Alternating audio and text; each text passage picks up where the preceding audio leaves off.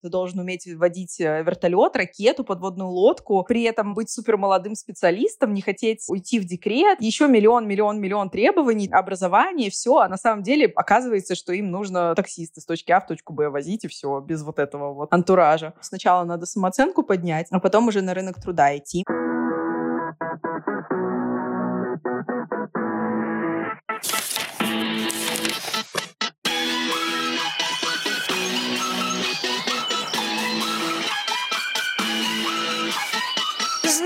Это свобода. Всем привет, меня зовут Саша, я преподаю программирование детям, и это подкаст «Образованный неуч», в котором я общаюсь с преподавателями, психологами и просто супер классными родителями, чтобы узнать самые лучшие практики, которые помогут нам учить и учиться еще эффективнее, быстрее и без лишнего стресса. А сегодня у меня в гостях Алиса, она программист и создательница своей онлайн-школы IT-профессий для девушек. Алиса, привет! Привет, привет. Приятно познакомиться. Мы с Алисой познакомились случайно на встрече, и я понял, что я точно хочу позвать ее в подкаст и разузнать, как же вообще попасть девушкам в профессию и расспросить еще больше о ее школе. Давай начнем сначала. Расскажи, как ты пришла в программирование, расскажи свой путь. Мой путь довольно типичный вообще для девушек в IT-профессиях и в нетипичных, назовем это так, мужских в кавычках профессиях. Мой папа айтишник, и глядя на него, на его горящие глаза, на то, как он что-то делает, я такая, м-м, наверное, это интересно.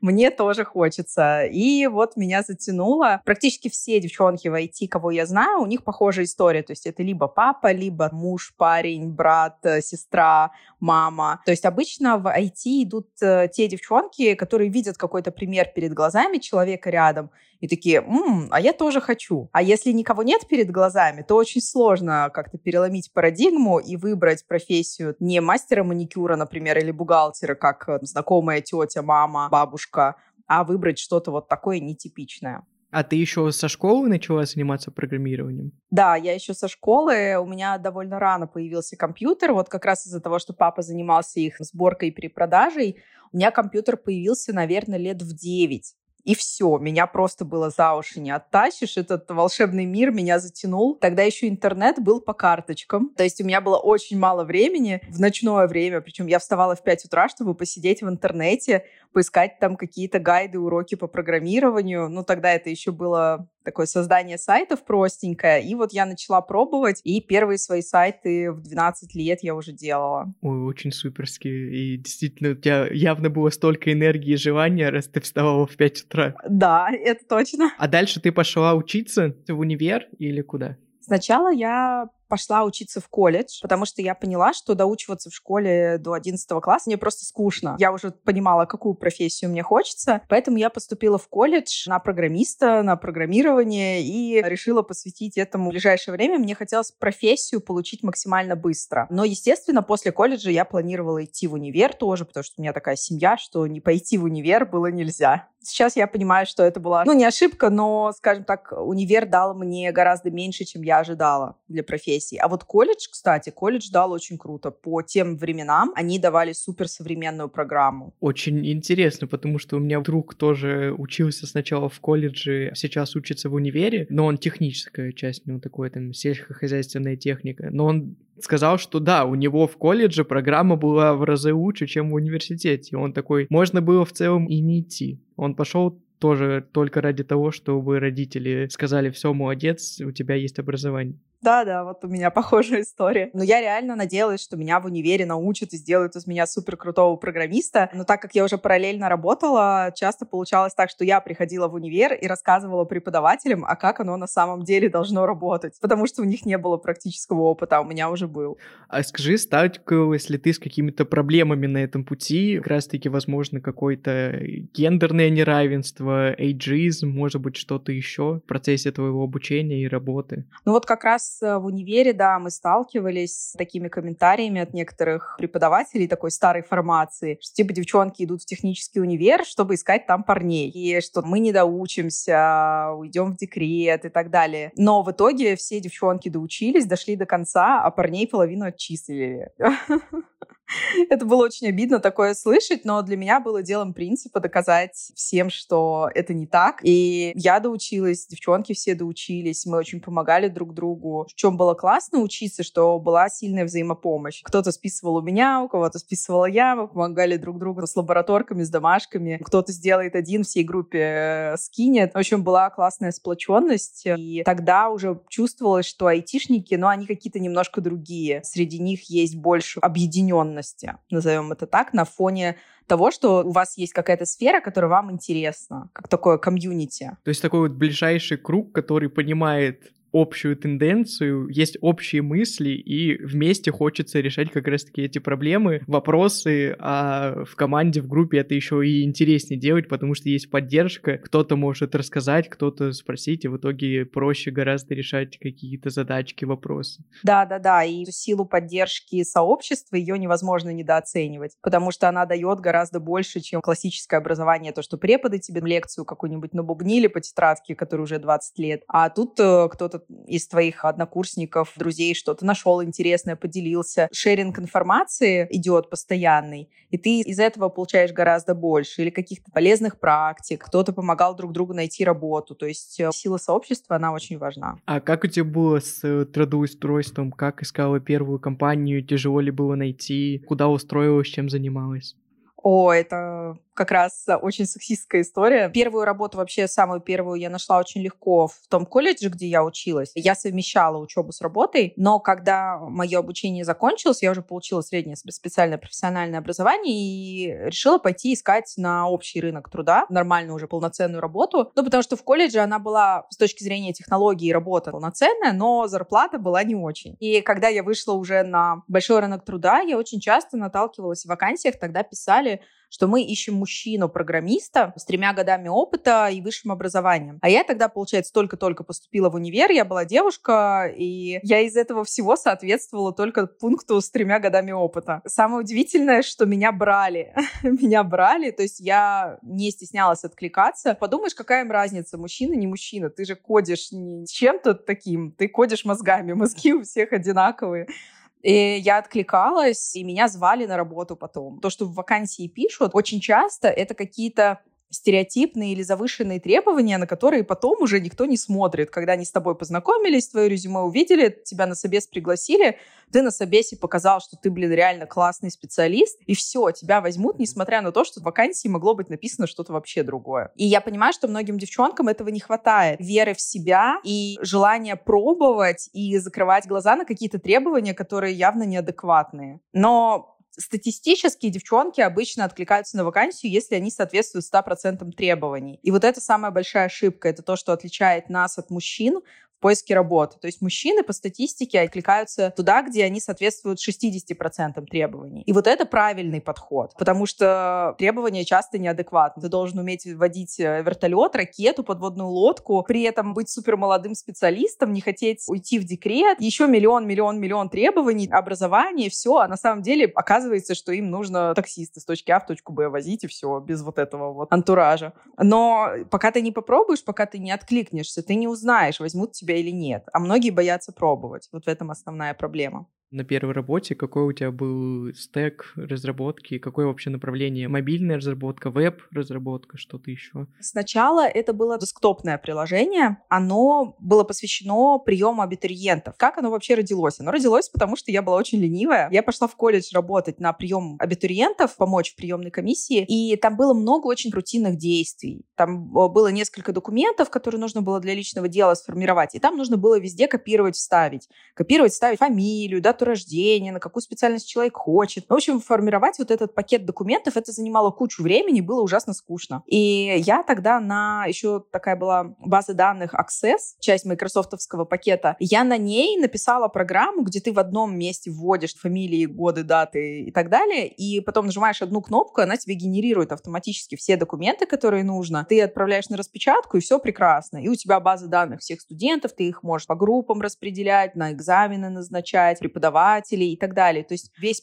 процесс работы приемной комиссии я автоматизировала, просто потому что мне было лень делать это руками. И, естественно, я поделилась со всеми своими коллегами, они потом, видимо, рассказали начальству, и мы стали работать гораздо быстрее. То есть если до этого на одного человека условно полчаса уходило, то стало уходить 10 минут на то, чтобы обработать. Очереди ушли. И когда руководство колледжа это увидело, они такие, блин, а давай к нам приходи работать и доделай эту систему, ну, доведи ее до production ready состояния, чтобы она могла еще и вот это, и вот это, и средний балл рассчитала, автоматом распределяла студентов по группам. Потом из этого выросло то, что мы стали на Pro это все переписывать. Такая была тоже база данных прикольная. И потом мы на PHP уже на такой современной системе делали автоматизацию вообще учебного процесса в колледже.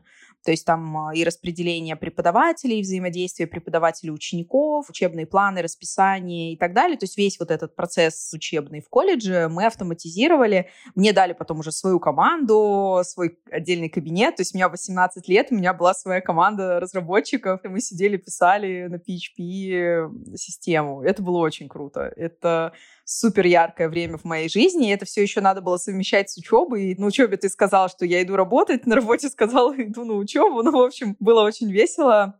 И этот опыт очень много нам дал. Все ребята, с кем я тогда работала, сейчас все работают по специальности, все программисты, и у всех все очень хорошо сложилось. Ой, да, интересная у тебя была студенческая своя же рабочая жизнь. Очень. Как дальше у тебя было? Как развивалось, в какое направление выбрала, чем сейчас занимаешься именно с точки зрения разработки?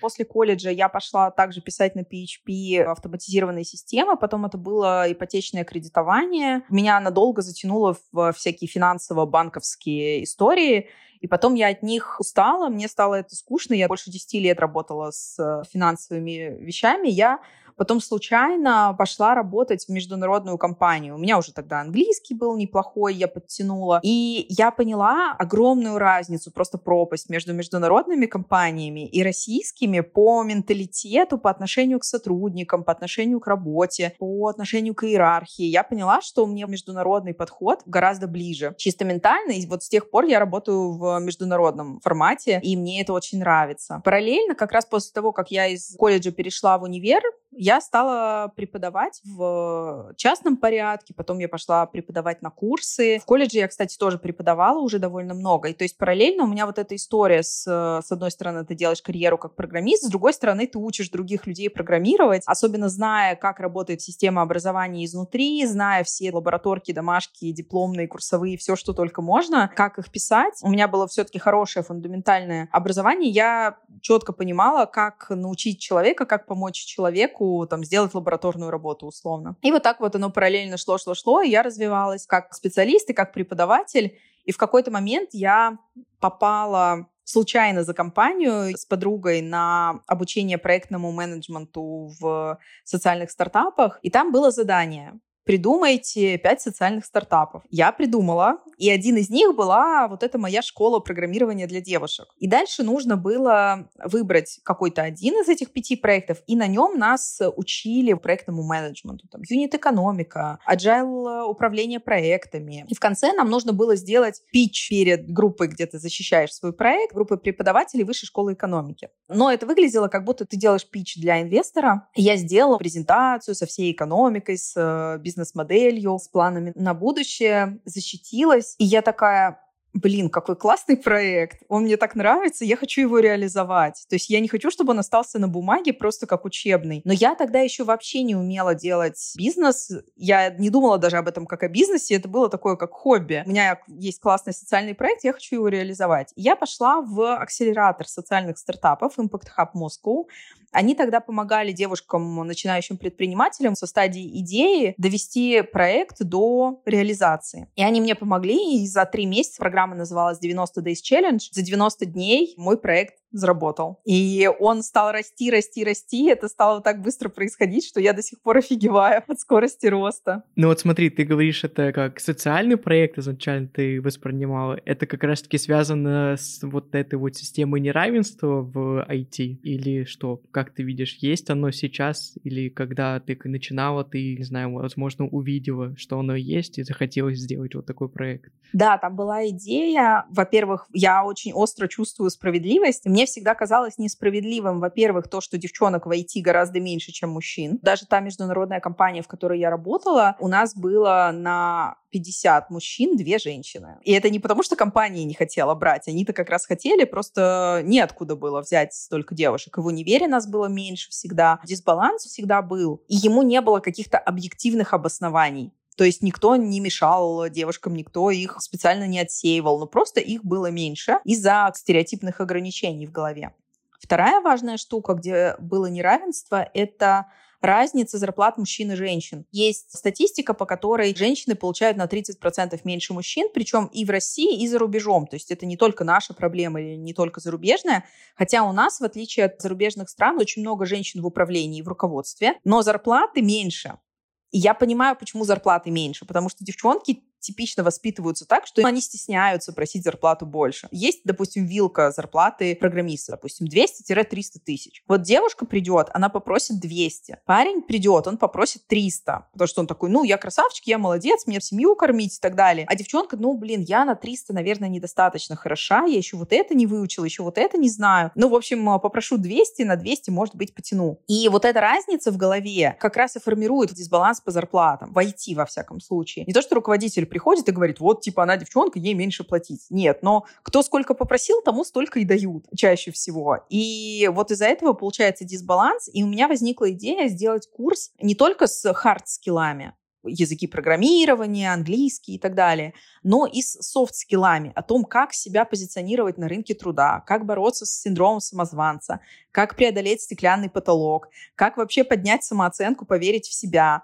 как не бояться, как не прокрастинировать. Вот эти вот все вещи, и мы их тоже зашили в курс. То есть у нас там в каждом уроке есть упражнения на софт-скиллы, есть огромное количество лекций, мы им постоянно психологов приглашаем, коучей, карьерных консультантов, для того, чтобы помочь вот эту вот разницу в голове между мужской и женской психологией, да, то есть помочь им поверить в себя, помочь преодолеть вот этот э, дисбаланс, который поможет им и зарплаты выше получать, и карьеру войти делать. Супер, именно школы меня больше всего и интересует, как у тебя там все устроено, потому что очень интересный проект. Помнишь ли ты, с чего вообще начинали? Какой был первый курс? Сколько было первых учениц у тебя, сама ты вела этот первый поток. Да, это была очень интересная история. Я помню, первый поток, первая группа была 15 человек. Я вела сама. Я полностью все делала сама. То есть на тот момент я в проекте была одна. У меня не было партнера, у меня не было команды. И когда я начинала, я полностью с нуля разбиралась с тем, что такое маркетинг, что такое продажи, что такое воронки, как вообще выстроить вот эту вот всю историю, чтобы ко мне пришли клиенты. И в то же время я полностью занималась всем учебным образовательным треком. То есть я разрабатывала программу, я записывала видео, я готовила материалы, я преподавала, проверяла домашние задания. Это все было на мне. И только уже когда я проверила, что да, действительно есть спрос, да, действительно, девчонки учатся, все у них хорошо, все получается, я начала это все растить. Нас было 15 человек на первом запуске я с ними созванивалась каждую неделю. Ну, в принципе, у нас так и идет сейчас. Все группы построены ту модель, которую я разработала тогда. То есть уроки разбиты по неделям. И в понедельник они получают уроки и видео к этим урокам. И они получают домашнее задание. И вот у них есть неделя, чтобы это домашнее задание сделать. И на протяжении недели у них есть э, созвон с преподавателем, на самом первом потоке это была я. В принципе, каждое направление, каждый новый курс я также прорабатываю. Я также веду первую группу сама. На ней смотрю, какие есть модификации, изменения, обратная связь, по ней дорабатываю, и потом уже отдаю это другим преподавателям. Первое самое направление я выбрала фронтенд, потому что я сама была на тот момент фронтенд разработчиком, и это было мое самое любимое, самое наглядное. Это то направление, которому легче всего учить людей, потому что у них быстро получается. Они видят результат. Оно довольно легкое по сравнению с другими направлениями разработки. И для людей, которые в себе сомневаются, которые боятся, что это слишком сложно, что это тяжело, я не потяну, там математика вообще не нужна. Вот для них фронтенд — это такой идеальный старт, потому что у них будет с самого начала что-то получаться и получаться довольно хорошо. И там не так сложно, как они это, возможно, ожидают. Потом потихонечку, да, все усложняется, усложняется, усложняется, но это плавно происходит. Вот в чем проблема классического образования, что там с самого начала начинается жесть. Тебе дают какой-нибудь э, язык программирования изучать, который суперсложный, там какой-нибудь C++, ассемблер. И если начинать с таких языков, то очень многие не доходят до конца обучения. А моя задача была сделать так, чтобы до конца обучения доходили все. Ну или хотя бы большинство. Сейчас у нас доходимость 80%. Из пяти человек, получается, четыре доходят до конца. Не всегда с первого раза, не всегда без слез, но доходят. И это очень круто, потому что в универе на обычных курсах программирования доходимость гораздо ниже. И это как раз вот чудеса фронтенда в том числе доходимость у тебя какая-то невероятная, потому что если смотреть на общую статистику, да, там обычно пишут, что 30-50% типа в лучшем случае доходимость. 80% это очень сильно, очень классно, прям поражает эта цифра. Да, мы очень много всего делаем для того, чтобы она была такой. Вот еще скажи, а какое поподробнее вот отличие? Получается, девушка же может спокойно пойти в какой-нибудь популярный Skillbox, Skill Factory и так далее. У них же ограничений нет. Они не говорят, что мы девушек не берем. Почему именно им нужно прийти к тебе? В чем такая вот прям особенность-особенность, как ты считаешь? Особенность в том, что с точки зрения женской психологии нам эффективнее работать вместе, нам эффективнее работать в супер теплой, супер душевной, супер комфортной атмосфере дружеской. На обычных курсах, например, часто бывают соревнования, какие-нибудь там доски, кто быстрее, кто первый, кто лучший. Для мужчин это офигенно работает. Если бы я делала курсы для мужчин по бизнесу, например, я бы обязательно делала какое-то соревнование. А для девушек, наоборот, круче работает объединение, создать между ними какую-то связь, близость, помочь им встретить подруг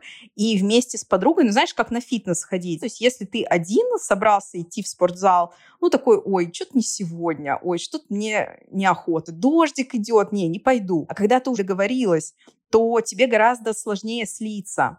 И вот в том числе в этом а, фишка нашей доходимости. Мы их сближаем, мы делаем офлайн встречи с обнимашками, с душевностью, с знакомством друг с другом. У нас там внутри рандом кофе, система бади, система нетворкинга. Очень много про общение, взаимодействие и про поддержку. Это важная штука. Вторая важная штука, о которой я говорила, это наличие психологов, экспертов по мотивации, экспертов по самооценке, которые тоже помогают. На обычных курсах об этом не парятся. Если у человека не получается, получается, ну, типа, дурак, и не хватает мотивации, оставайся в жопе. У них более жесткий подход. Им выгодно, чтобы вы не учились. То есть, опять же, как на фитнесе. Ты купил абонемент, ты не ходишь. Круто, деньги-то ты уже заплатила, и у них заинтересованности в вашем результате никакой нет. А у нас наоборот, у нас оплата помесячная, мы не берем все деньги сразу. Если вы очень хотите, мы можем э, взять всю сумму с какой-то скидкой, но в целом у нас оплата помесячная, поэтому мы супер заинтересованы, чтобы девчонкам было интересно, чтобы им было настолько хорошо, чтобы они переходили из месяца в месяц, доходили до конца. Это наш персональный педагогический челлендж. Сделать так, чтобы им было интересно. И мы это все на всех этапах проделываем. Плюс у нас есть элементы геймификации на сбор кристаллов. Например, за каждую домашку они получают кристаллы, и за эти кристаллы могут потом э, какие-то плюшки получать. И вот это все, особенно для девчонок с синдромом отличницы, которым важно собрать все кристаллы, это тоже круто работает на доходимость. У нас офигенная заинтересованность в результате, и плюс курс, который я делала после того, как я много работала в системе образования, в классической, в классической системе образования всем пофиг, найдешь ты работу или нет. Всем пофиг, насколько ты соответствуешь э, требованиям рынка труда. Тебя в универе как-то учат, каким-то языкам, каким-то технологиям, и ты выходишь из универа, и ты понимаешь, что они никому не нужны, потому что они устарели на 20 лет. Я когда видела это, я как преподаватель, как репетитор работала, понимаю, что я помогаю ребятам сделать какие-то лабораторки, домашки, которые никогда в жизни им эти знания не пригодятся. И когда я делала свой курс, я такая, блин, я сделаю такой курс, который будет соответствовать рынку труда на 200%. И когда я планировала программу, я прям пошла на HeadHunter, и я перелопатила все вакансии на фронтенд фронтенд-разработчиков, какие были, сделала выжимку, ага, вот это вот обязательно, и это требуется всем, и у меня в курсе это обязательно будет. Получается, у нас максимально практическая программа, которая на 100% соответствует рынку труда. И плюс у нас есть центр карьеры, куда они приходят еще даже в процессе обучения. И там профессиональный HR помогает им с резюме, упаковать их старый опыт, чтобы не было моментов, а почему ты вообще в IT пришел, если ты всю жизнь работаешь учителем английского или математики. А ты такой, а это офигенно помогает. В IT. Если преподаватель английского знает хорошо английский, ей легче учиться, ей легче в IT входить. Лингвисты, кстати, очень круто, ну потому что и там языки, и там языки. На самом деле из лингвистов очень крутые программисты получаются. И вот люди, которые всю жизнь себя считали гуманитариями, из них потом получаются классные программисты. Или юристы, например, они обрабатывают огромное количество входной информации. И этот опыт важно круто упаковать. И дальше мы им помогаем, то есть у нас есть база партнеров по трудоустройству. Если к партнерам не получилось трудоустроить девчонку, то мы помогаем ей на обычном рынке труда найти себя. Подборки вакансий делаем. У нас трудоустраивается больше половины. И это тоже очень крутой результат, потому что большинство школ даже не публикуют вот эти цифры. Какая у них доходимость, какая у них трудоустраиваемость, какая у них удовлетворенность клиентов. У нас все открыто на главной странице, у нас эти все цифры есть. Потому что ну, мы можем ими гордиться, у нас трудоустраивается под 70% э, девчонок. У нас именно фокус на трудоустройстве, то есть все знания, которые мы им даем, 100% им понадобятся для трудоустройства. И софтовые, потому что софтовые тоже важны. И вот мы тоже видим, кто быстрее трудоустраивается, те, у кого с э, софт-скиллами хорошо, с самооценкой хорошо, которые умеют себя презентовать круто. Типа вы меня возьмете, и это вы выиграете. Это для вас суперприз взять меня. А если девочка такая, ну, ой, что-то я, наверное, недостаточно хороша, возьмите меня, пожалуйста. Таким сложнее трудоустраиваться. Поэтому сначала надо самооценку поднять, а потом уже на рынок труда идти. И мы даем это все в комплексе, еще плюс английский язык у нас параллельно есть, потому что английский язык для айтишника это супер важная штука. И такого нет ни в одной другой школе. Ой, слушай, мне очень нравится твой подход, заряженность и энергия, как ты рассказываешь. И формат, конечно, вообще потрясающий. Я на самом деле сам сейчас тоже прохожу что-то типа обучения в мастер-группе, где есть вот эта система бади, где у тебя есть вот этот краски бади, который тебе постоянно помогает, вы общаетесь. И это, правда, сильно влияет на твою энергию и желание двигаться дальше. То есть ты столкнулся с какой-то проблемой, тебе тяжело, ты даже можешь просто пойти поныть и такой, все тяжело, все плохо, поныть ныл, да, обсудили да, да. это вместе с Бади, и оказывается, все не так и плохо было. Поэтому вот ты рассказываешь про школу и формат, и я прям радуюсь, радуюсь.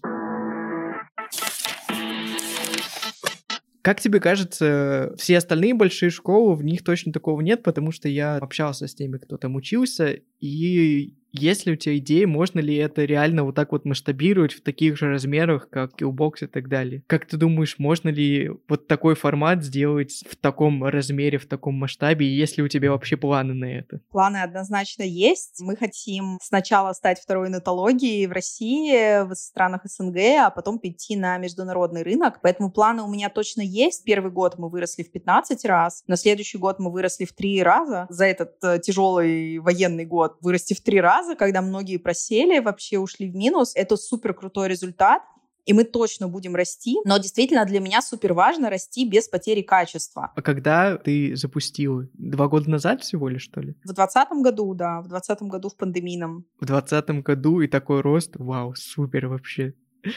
Да, я сама в шоке до сих пор. И вот на этих выходных мы собираем корпоратив. Приедет больше половины сотрудников, 12 человек. Не преподавателей, а именно основной команды. И я такая, блин, у нас уже выездной корпоратив. При том, что компании всего там два года, и я начинала ее одна. А тут у нас уже 20 сотрудников и плюс еще там 30 преподавателей, 50 человек которые делают школу. Это очень круто. И это большой рост. Но хочется еще, конечно, больше, больше, больше, больше но без потери качества, и для меня это супер важно. И мне важно сохранить чувство, вот эту теплоту, которая есть. У нас в вакансии написано «любить людей».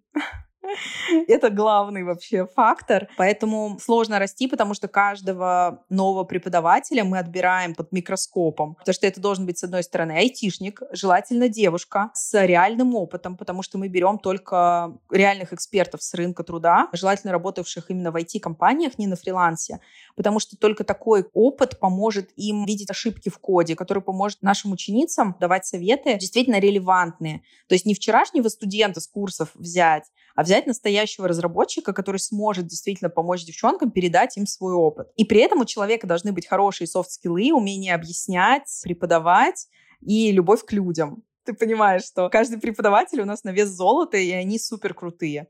Но действительно сложно расти быстро, потому что таких людей искать — это маленький подвиг. Как вы их ищете? Размещаете вакансии? Или тебе твой блог помогает их найти? По компаниям, не знаю, вот знаешь классную компанию, туда обращаешься, может так. Какие пути? Все вместе, все сразу, и мой блог помогает, и, естественно, Headhunter, и каналы в Телеграме, и сарафанное радио, то есть уже те преподаватели, которые у нас есть, они зовут своих коллег преподавать к нам. То есть это вот так вот по цепочке расползается, расползается, расползается потрясающе. И я надеюсь, что когда-нибудь, когда мы будем старше, то наши первые ученицы-выпускницы, уже поработав где-то, начнут к нам наставницами возвращаться. Они очень хотят, но мой принципиальный момент, что они должны где-то еще получить реальный практический опыт, и только тогда мы их возьмем. Слушай, тут прям чувствуется твоя принципиальность. Ты даже своим ученицам такая, нет, вы не будете преподавать. Я знаю, что я хорошо вас научила, мои преподаватели хорошо вас научили, но, пожалуйста, получите опыт. У нас правила одинаковые для всех. Это тоже очень ценно, я смотрю. Да, но опыт это важно этому невозможно научить. Это ты должен сам в реальном проекте где-то на какие-то грабли понаступать, в каком-то коллективе поработать, понять, что может быть, как, почему. Я видела, бывают курсы типа с нуля до медла, но мне кажется, это профанация. Медлом можно стать только практикуя реальный кодинг. Это должен быть реальный проект. Это нельзя по книжкам, по учебникам, по курсам. Надо сидеть и кодить. Тогда все получится. Ну, это точно все получится, особенно если у человека есть свой настрой и своя мотивация и поддержка со стороны. В дальнейшем развитии ты также видишь, что это будет именно школа для девушек или есть желание потом и для всех вообще сделать ее доступной? Нет, я настроена именно реализовывать свою миссию, а миссия в том, чтобы становилось больше девушек в IT, больше девушек-программистов, ну, до тех пор хотя бы, пока не станет 50 на 50. Вот когда станет 50 на 50, уже можно будет открывать школу для всех. А пока есть еще непаханное поле, я думаю, что ближайшие лет 10 я буду точно заниматься школой именно для девушек. Отличный план, отличный план. И видно, что у тебя будущее далеко уже простроено. Надеюсь, у вас все получится у тебя с твоей командой. Спасибо, спасибо. Я тоже уверена, что все получится. ты развиваешь именно школу для девушек, с какими трудностями ты сталкиваешься? Насколько тяжело, например, именно учениц найти? И, например, сделать так, чтобы они как раз-таки не сливались во время обучения? Какие у них есть преграды? Мне кажется, что как раз-таки за счет того, что это именно для девушек, это проще, потому что девушки притягиваются к девушкам. И когда они видят, что у других девчонок получается, когда они видят пример, когда они видят ролевые модели, что вот смотри, у нее, у нее, у нее, у нее получилось, и в 40 лет находят работу, учатся. У нас даже на этот поток нам поступила 56-летняя девушка, учиться. Ну и когда они видят эти примеры, им становится проще, и они такие, блин, а я тоже могу, я тоже хочу попробовать. Если у нее получилось, то и у меня, наверное, получится. И это как раз делает всю историю проще. Потому что ты можешь показать много примеров, и они такие, блин, а я тоже, чем я хуже? Я тоже хочу. И они начинают пробовать, у них получается, и это такой вау-эффект. Поэтому здесь, мне кажется, даже проще за счет того, что именно для девушек. Сложность в том, что вот все-таки нам хочется, например, преподавателей, чтобы больше девушек было.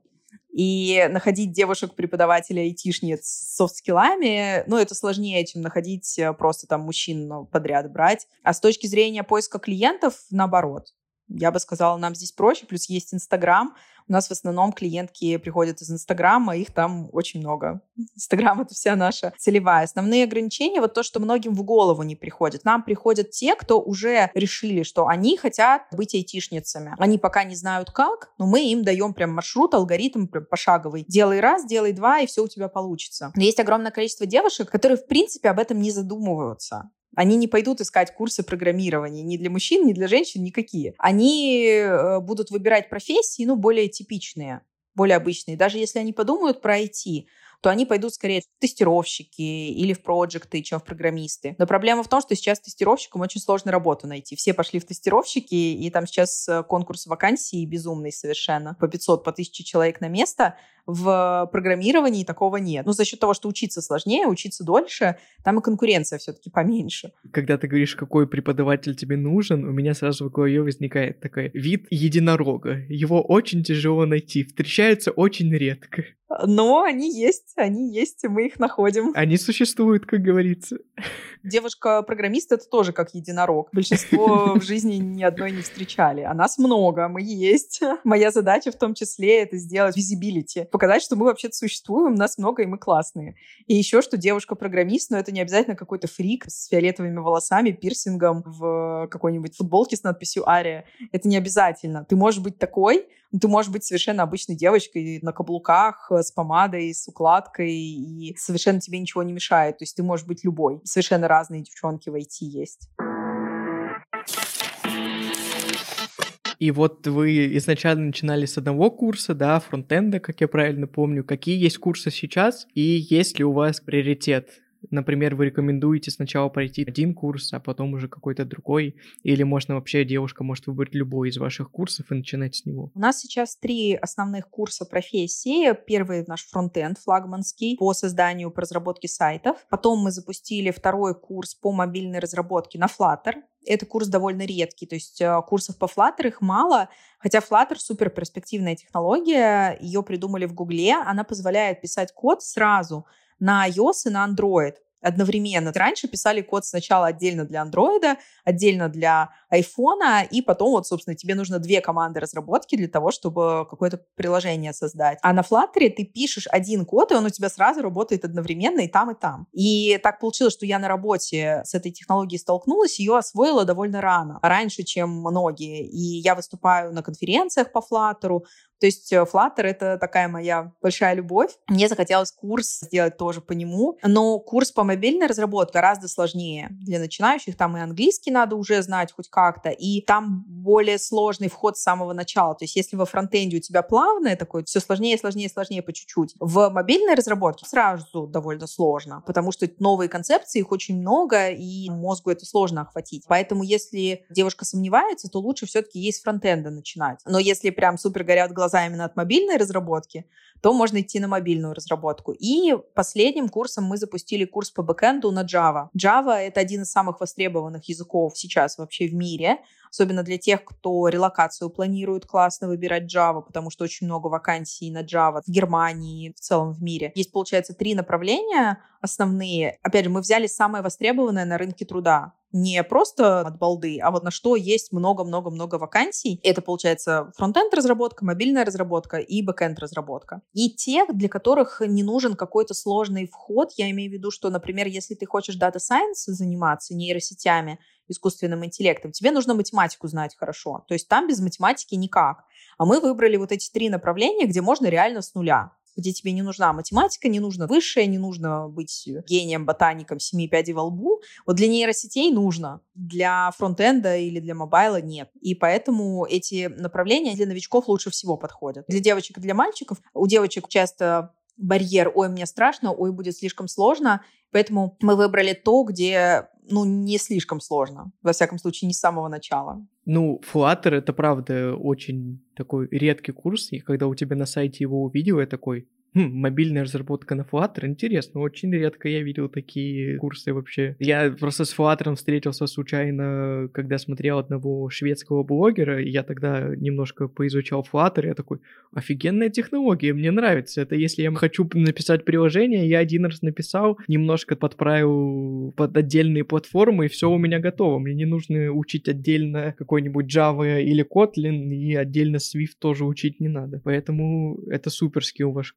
курс, я думаю. Есть ли планы на дальнейшие курсы? Ты говорила, что сложно, например, вот этой нейросети и так далее. Будете ли вы делать что-то такое? Или, например, геймдев или вообще у тебя другие планы? У нас сейчас план, следующая профессия, которую мы разрабатываем, это курс по фрилансу ноу-код, потому что очень классные, очень интересные штуки можно делать на ноу-коде. И я не считаю, что ноу-код может заменить разработку, но можно начинать с ноу-кода и потом углублять свои знания уже, ну потому что все равно к тебе приходят на ноу-коде можно сделать какие-то очень типовые вещи. Потом приходит заказчик и говорит, а мне, пожалуйста, перламутровые пуговицы, которые можно только на коде сделать. Но, опять же, для входа, для плавного, то есть можно начать с ноу-кода, Причем и на Flutter ноу-код тоже есть, то есть ты можешь мобильные приложения ноу-кодом делать. И для создания сайтов иногда проще сделать на ноу-коде сайт, ну, зависит от ситуации. То есть ты YouTube, конечно, на ноу-коде не напишешь или Facebook новый. Но есть сайты, которые можно сделать на ноу-коде, и это будет гораздо быстрее и проще, чем писать их с нуля чистым кодом. Поэтому мне кажется, что классно, если человек особенно фрилансером хочет быть и работать не в компании, а на себя на удаленке, то тогда классно иметь знания и там, и там. То есть ты что-то на ноу-коде можешь сделать, то, что выгоднее, удобнее в данный момент. И при этом можешь перламутровые пуговицы от заказчика тоже там кусочек кода врезать уже настоящего. И вот мы делаем такой курс фриланса ноу-код. Он будет из нескольких ступеней. Ну вот сейчас мы делаем первую ступень, получается, она без кода, а потом будет такой фрилансер про. И там будет и про личный бренд, и про биржи, и про то, как себя позиционировать на рынке труда, как искать опыт. У нас сейчас фишка на наших курсах, на всех, что мы им находим реальных заказчиков, и они реальные проекты делают, уже в процессе обучения. Здесь то же самое. Мы будем им находить какие-то заказы, чтобы у них к окончанию обучения уже было портфолио из реальных проектов, отзывы, и так им будет гораздо легче стартовать, чем вообще с нуля.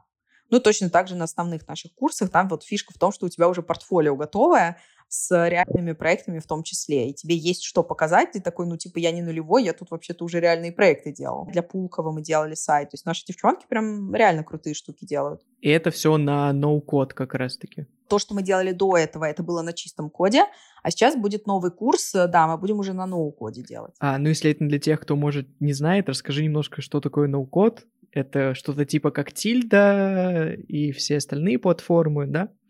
Да-да-да, это возможность сделать сайт или мобильные приложения в конструкторе, то есть без кода, когда мышкой накликиваешь какой-то интерфейс, вводишь тексты, прописываешь связи, и в итоге ты можешь сделать типовые простые проекты. Но довольно много заказчиков, кто малый бизнес, малые предприниматели, им нужны простые проекты, которые не обязательно писать чистым кодом, можно делать на конструкторе и они потом смогут сами это легко редактировать. Здесь довольно большой спрос, и ты не привязываешься к трудоустройству в том плане, что когда ты ищешь трудоустройство в компании, все равно там есть какой-то эйджизм, если говорить про российские компании. Допустим, в 40 лет э, мы еще трудоустраиваем, но вот в 50 я не могу обещать. А в 50 ты можешь спокойно идти на фриланс, э, и там вообще всем все равно, какой у тебя возраст, как ты выглядишь, э, заикаешься, не заикаешься. Вообще все абсолютно все равно, кроме того, что у тебя в портфолио лежит. А портфолио мы помогаем сделать.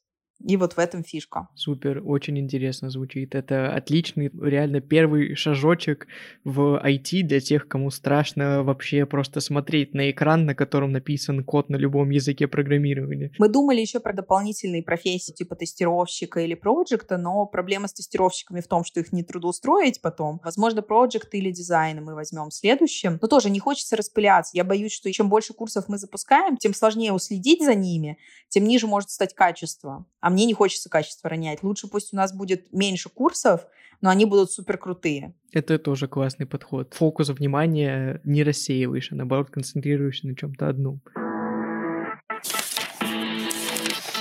Расскажи о каком-нибудь интересном кейсе с обучения. Ты уже упоминала девушку, которой 56 лет, то, что она устроилась к вам в школу и занимается. Может, вспомнишь еще какой-то интересный кейс помимо вот этого? У меня есть один любимый кейс, когда девушка в 40 или в 41 год пришла к нам учиться, и она до этого долгое время не работала, то ли в декрете сидела, то ли что-то в этом роде. Она отучилась, она нашла работу, она переехала в Турцию, она сейчас живет у моря, работает на удаленке, и она мне недавно прислала письмо, типа, вот я купила подарки маме, я живу у моря, я живу жизнью своей мечты, и это благодаря вам, боже, как это было приятно. Это трогает до самого сердечка. Ты понимаешь, что ты человеку подарил жизнь мечты. Да, она очень много старалась, она училась, она потратила, получается, где-то год ты учишься, потом год ты работаешь до такого, чтобы нормальную прям зарплату хорошую получать. Получается, ты инвестируешь два года, и через два года ты получаешь жизнь мечты. Я, по сути, даю девчонкам свой собственный путь. Я вообще из очень бедной семьи, и меня моя профессия вытащила, можно сказать, со дна, как, там из 90-х, когда толком нечего было есть, и мы очень бедно жили. И вот моя профессия, она меня постепенно вытащила в очень-очень хороший образ жизни, комфортный, когда ты путешествуешь,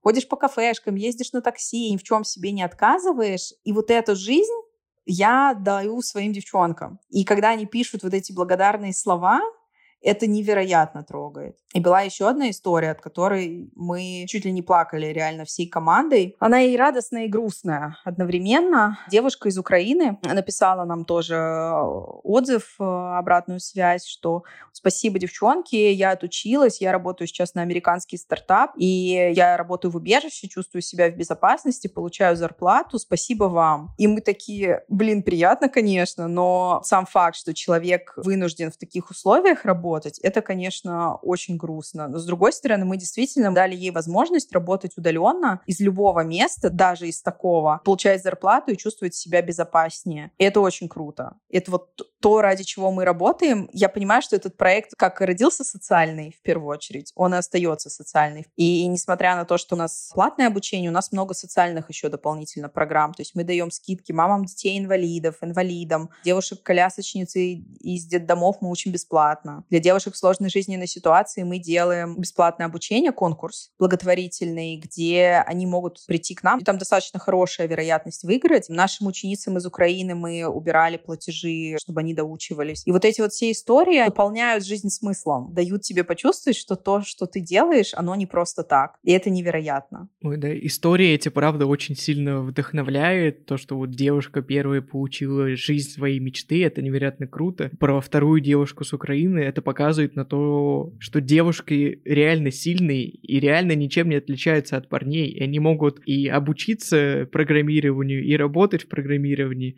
а еще и работать при любых условиях. Поэтому на самом деле ограничений никаких нет. Они только в голове из-за того, что формируется такой вот паттерн, возможно, как раз-таки еще даже с детства, с которым нужно, конечно же, работать. И на самом деле это такой еще подход к тому, что я хотел дальше с тобой немножко поговорить, поразмышлять вместе. В прошлом выпуске у меня моя наставница брала интервью, и я рассказывал о том, что у меня занимаются программированием дети, и, к сожалению, у меня сейчас вообще 100% детей — это парни. Иногда приходят девочки, но они приходят как раз, как ты тоже рассказывал, с примера того, что у меня занимается старший брат, папа, мама, я тоже так хочу. Как ты думаешь, что можно сделать, чтобы больше девочек и девушек дальше приходило в программирование, потому что реально чисто биологически никаких преград к этому нет. Нужно показывать ролевые модели. Возьмите преподавателя женщину, и ее транслируйте тоже у себя на сайте, в соцсетях, что вот у нас преподаватель женщина, и на женщину преподавателя будут притягивать девчонки. Я сама случайно наткнулась на этот эффект. Я когда работала репетитором, я заметила, что у меня больше половины учениц девушки, при том, что, ну, я же знаю, какой гендерный дисбаланс. То есть ко мне должно было приходить 9 мальчиков девочка, а приходило 5 девочек и 5 мальчиков. И поняла, что девушки притягиваются на девушек. И потом я узнала узнала, что был такой эксперимент, э, во-первых, в каком-то из э, известных зарубежных вузов, где они на день открытых дверей поставили женщину, и к ним пришло в два раза больше девушек. И похожая история была, я познакомилась, есть э, Moscow Coding School, и они запустили курс веб-разработка для девушек. И тоже они просто поменяли название, и пришло в два раза больше девушек чем обычно приходит. Это волшебный эффект того, что девушки притягиваются на девушек. Поэтому просто возьмите преподавателя женщину, и я думаю, что количество девчонок у вас сильно возрастет. Вот, отлично, ролевые модели. Слушатели, смотрите, как бы это странно не звучало, вот Алиса, она просто программист, у нее своя школа, поэтому если вы слушаете этот подкаст, вы сами хотите стать программистом, программисткой, то приходите к Алисе обучаться, а если вы хотите отдать своих детей и у вас девочка, никаких проблем нет, тоже находите ей подходящие курсы программирования и отдавайте ее как минимум попробовать, возможно, ей понравится. Возможно, и нет, все разные, тут сразу не скажешь. Главное, дайте ей окно возможностей попробовать это. Это правда. В этом как раз есть разница часто. Девочкам дарят кукол, а мальчикам лего и роботов. И, конечно, когда тебе всю жизнь дарят кукол, тебе сложно переключиться на роботов. Тебе это даже в голову, скорее всего, не придет. Но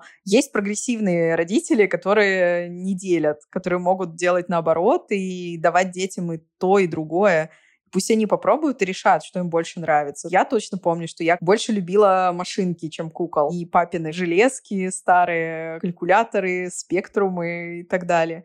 Это было супер интересно. Но многим не дают этого выбора, этих возможностей. А потом мы удивляемся, почему у нас мало девушек в IT идет. А вот все с детства начинается. Ой, супер, Алис, спасибо тебе за эту беседу. Ты очень много всего рассказала. История у тебя, правда, невероятно вдохновляющая. Самому захотелось пойти дальше продолжать учиться. Очень ты на это мотивируешь. И я надеюсь, что наши слушатели тоже замотивировались. Если вы девушка взрослого возраста и можете сами учиться, то пожалуйста, двери вам открыты. Приходите, изучайте самостоятельно, если есть у вас возможность самому сделать, это тоже, я думаю, реально. Если нет, то приходите к Алисе на обучение, у нее там очень комфортная атмосфера и явно очень приятный подход и настроенный на достижение целей. А родители, не забывайте, что ваш ребенок может почти, наверное, все. Главное ему как можно больше показывать и открывать возможности в детстве, чтобы он попробовал максимально, что он может попробовать в этом возрасте, а дальше он уже во взрослом возрасте определится, хочет он этим заниматься или не хочет.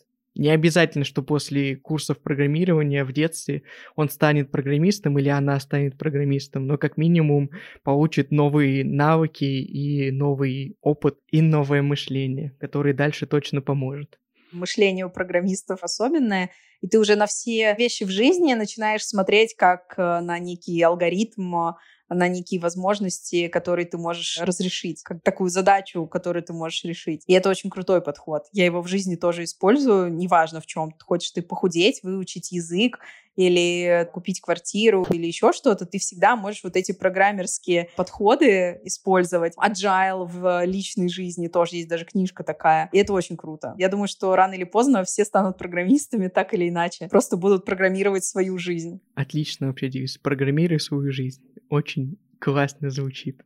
Спасибо всем слушателям, что послушали этот выпуск. Мне было очень приятно, Алиса, с тобой общаться. Супер, спасибо тебе. Также не забывайте подписываться на подкаст на всех подкаст-платформах, где это слушаете. Apple Podcast, Яндекс Музыка, Spotify, CastBox. Не забывайте ставить 5 звездочек в Apple подкасте и на других платформах лайки или другие оценки, которые там существуют. Ссылка на Алису, на ее Инстаграм будет в описании. На школу мы тоже оставим ссылку в описании. Вообще без проблем переходите, смотрите, записывайтесь, занимайтесь, развивайтесь. Подписывайтесь на мой Инстаграм, там можно посмотреть, как я создаю свою школу программирования для детей, как я делаю этот подкаст, немножко подсмотреть, как это все происходит. И подписывайтесь на мой Телеграм, там я больше пишу про образование и иногда просто про то, что мне нравится. И добавляю дополнительную информацию о гостях моего подкаста. Алиса, тебе еще раз спасибо за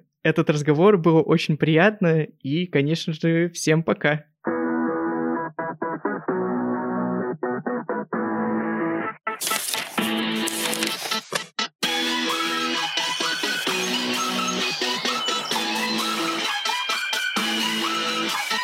Знание — это свобода.